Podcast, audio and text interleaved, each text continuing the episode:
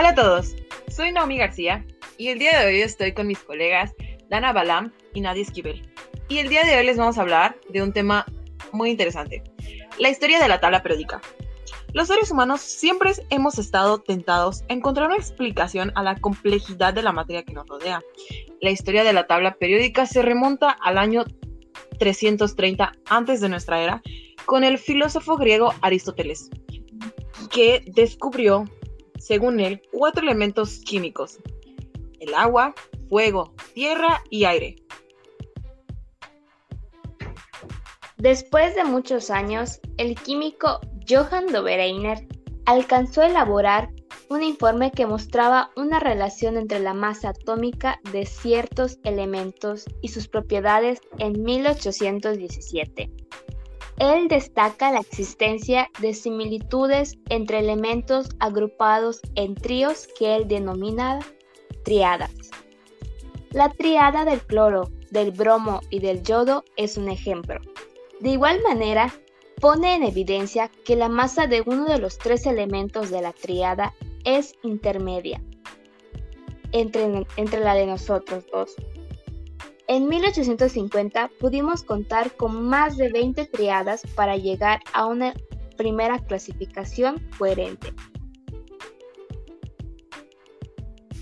Posteriormente llega Jean Cortois en 1862 geólogo francés que pone en evidencia una cierta prioridad entre los elementos de la tabla.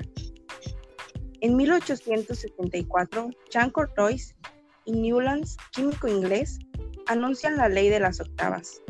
Las prioridades se repiten cada ocho elementos, pero esta ley no puede aplicarse en los elementos más allá del calcio. Esta clasificación, por lo tanto, es insuficiente, pero la tabla periódica comienza a ser diseñada. El próximo en esta línea del tiempo es Julius Lothar Meyer, que en 1869 este químico alemán pone en evidencia una cierta periodicidad en el volumen atómico. Los elementos similares tienen un volumen atómico similar en relación con los otros elementos. Los metales alcalinos tienen, por ejemplo, un volumen atómico importante. Después de Meyer, en 1869, el químico ruso Dmitry Mendeleev presenta una primera versión de su tabla periódica en 1869. Esta tabla fue la primera presentación coherente de las semejanzas de los elementos.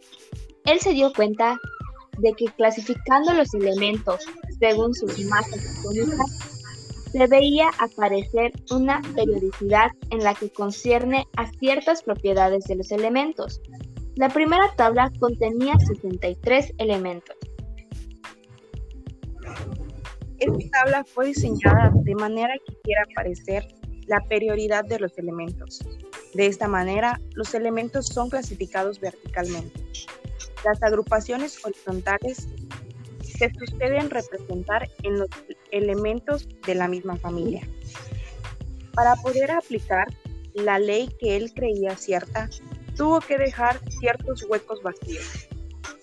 estaba convencido en que un día esos lugares vacíos que correspondían a la masa atómica 45, 68, 70 y 180 no lo estarían más y los descubrimientos futuros confirmarían esta convicción. Él consiguió, además de prever las propiedades químicas de tres de los elementos que faltaban a partir de las propiedades de los cuatro elementos vecinos. Entre 1875 y 1886, estos, estos tres elementos, galio, escandio y germanio, fueron descubiertos y ellos poseían las propiedades predecidas. Sin embargo, aunque la clasificación de Mendeleev marca un claro progreso, contiene ciertas anomalías debidas a errores de determinación de masa atómica de la época. La tabla de Mendeleev condujo a la tabla periódica actualmente utilizada. Esto es todo por el podcast de hoy. Esperamos que esta información les haya servido de mucha utilidad. Y nos vemos hasta la próxima. Adiós.